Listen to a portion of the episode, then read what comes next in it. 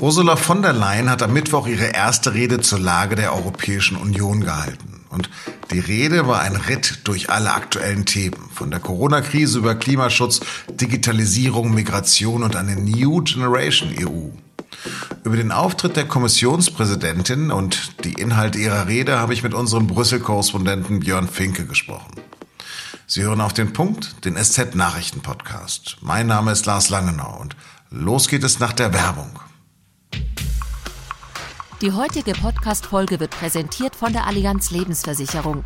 Wenn es um deine finanzielle Zukunft geht, dann ist die Allianz für dich da. Und das selbst wenn die Welt mal Kopf steht. Sie bietet für deine Altersvorsorge Stabilität und Zuverlässigkeit sowie gleichzeitig starke Renditechancen. Focus Money hat die Allianz sogar als finanzstärksten Lebensversicherer Europas ausgezeichnet. Jetzt mit der neuen Allianz Lebensversicherung in die Zukunft starten. Informiere dich persönlich bei deiner Beratung oder digital auf allianz.de slash deine Zukunft.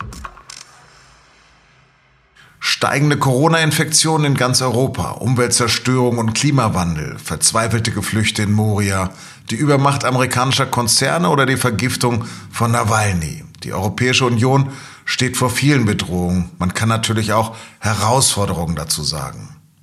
Seit 2010 legen die jeweiligen Chefs der EU-Kommission jährlich einmal Rechenschaft über ihre Tätigkeit ab und skizzieren ihre Pläne für die Zukunft. Erstmals war die deutsche CDU-Politikerin Ursula von der Leyen an der Reihe. In dem etwa einstündigen Parforce-Ritt durch die wichtigsten Themen unserer Zeit erklärte sie vor dem Europäischen Parlament in Brüssel, wie die EU gestärkt aus der Corona-Krise hervorgehen kann. This is next generation EU. This is shaping the world we want to live in. Von der Leyen verkündete ihre Vision einer klimaneutralen, digitalen und sozialen Union. Auf die Situation der Geflüchteten in Moria kam von der Leyen erst am Ende ihrer Rede zu sprechen. We simply must be able to manage the question of migration together. But I want to be clear. If we step up, then I expect all member states to step up too. Sie erwarte also, dass sich jedes Mitglied der Union engagiere.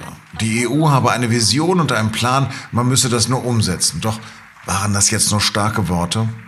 Das habe ich meinen Kollegen Björn Finke in Brüssel gefragt. Björn, hat die Rede Überraschung für dich parat gehabt? Große Überraschung würde ich sagen, nein. Ähm, zum Beispiel hat sie gesagt, äh, wie viel Prozent aus dem äh, Corona-Hilfstopf jetzt für, für Digitales ausgegeben werden sollen. Äh, oder ähm, hat Initiativen angekündigt im, im Digitalen und so. Aber äh, das, das waren jetzt keine äh, dramatischen neuen Entwicklungen oder Kehrtwenden. Ist denn Ihre Rede von der Next Generation EU neu?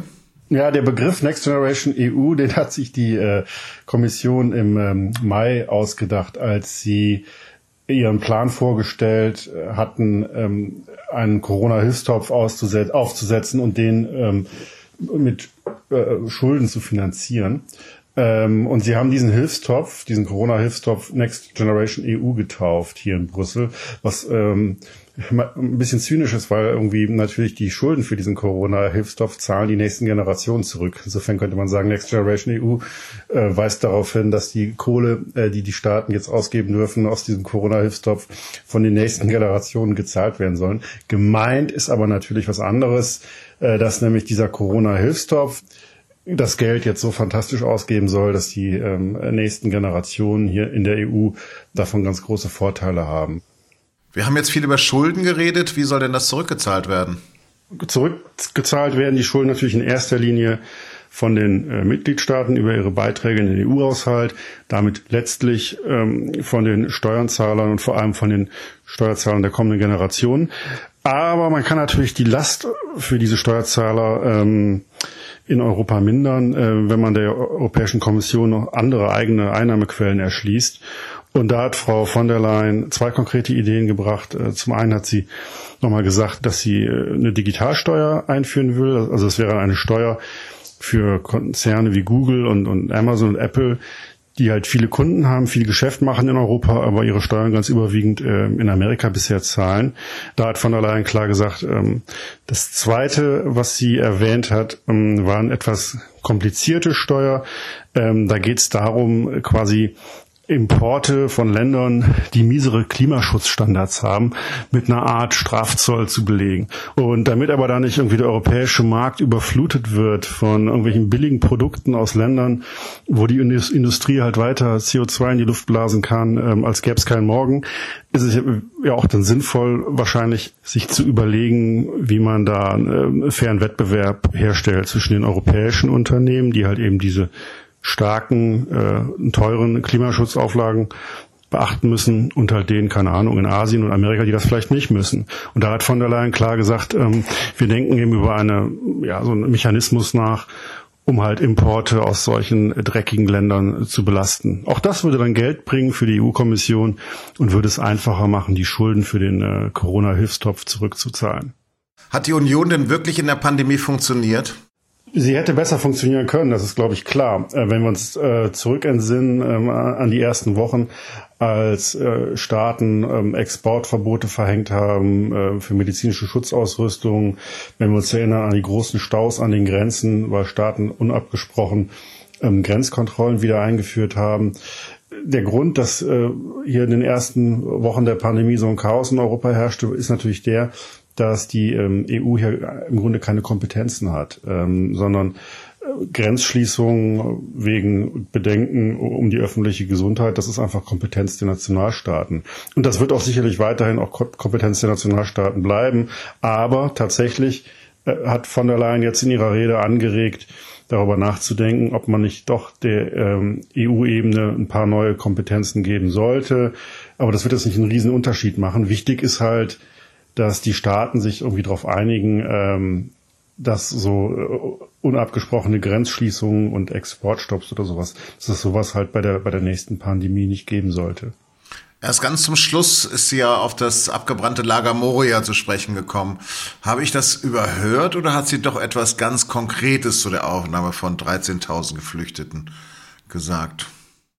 Der Teil über zur Migrationspolitik war irgendwie stark bei bei Pathos und ähm, weniger stark bei den, bei den konkreten Ankündigungen. Äh, die Kommission wird folgen, äh, in der nächsten Woche einen ähm, Vorschlag vorlegen zur Migrationspolitik, zur Reform der Migrationspolitik. Da wollte sich jetzt von der Leyen noch nicht irgendwie zu sehr in die Karten schauen lassen, weswegen sie jetzt hier eigentlich vor allem irgendwie ähm, Appelle äh, an die Moral, ans Mitgefühl in ihrer Rede untergebracht hat. Aber sie hat da jetzt keine, ähm, keine großen Schwenks oder, oder, oder irgendwelche Zielmarken ähm, verkündet. Sowas kommt vielleicht erst kommende Woche. Ist sie denn in ihrer Rede auch auf Polen und Ungarn eingegangen? Ja, sie hat jetzt nicht direkt Polen und Ungarn genannt, aber ähm, sie ist, sie hat äh, ganz klar deutlich gemacht, ähm, wie wichtig Bürgerrechte und ein funktionierender Rechtsstaat sind. Ähm, es gibt ja in der Europäischen Union Streit um das Thema. Es laufen Verfahren gegen Polen und Ungarn, weil dort der Rechtsstaat bedroht ist. Ähm, es gibt Streit, ob man die Auszahlung von EU-Mitteln daran koppeln sollte, dass im Empfängerland der Rechtsstaat funktioniert. Und von der Leyen hat sich hier ganz klar in ihrer Rede positioniert, ähm, hat gesagt, wie wichtig Rechtsstaatlichkeit ist, hat auch nochmal aufs Schärfste verurteilt, dass es diese LGBTQI-freien Zonen gibt, also auf gut Deutsch, äh, äh, dass es Gemeinden gibt in Polen, die sagen irgendwie, wir haben keine Lust hier auf, auf, auf Schwulen, Lesben und andere Leute mit einer äh, besonderen äh, sexuellen Identität, ja. Ähm, sie hat das, ohne Polen zu nennen, hat sie aber dezidiert äh, diese Zonen genannt äh, und, und verurteilt.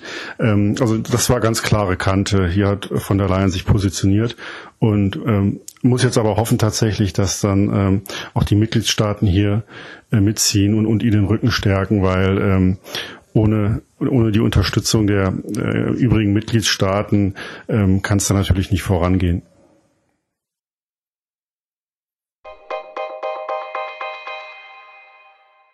Die Polizei in Nordrhein-Westfalen hat mehrere rechtsextreme Chatgruppen in den eigenen Reihen aufgedeckt. 29 Beamte werden verdächtigt, an mindestens fünf dieser Gruppen beteiligt gewesen zu sein. Das teilte Innenminister Herbert Reul am Mittwoch in Düsseldorf mit. Alle Beamten seien sofort vom Dienst suspendiert worden. Der CDU-Politiker sprach von einer Schande für die Polizei.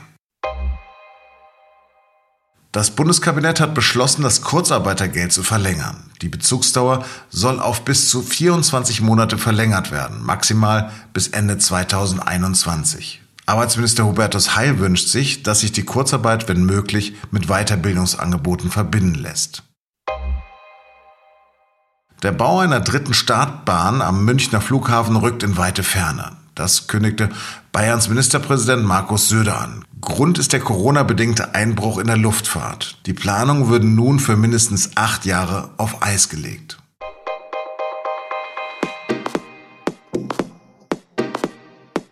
Vor 40 Jahren sind beim Bombenattentat auf das Oktoberfest in München 13 Menschen gestorben. Mehr als 200 Personen wurden verletzt.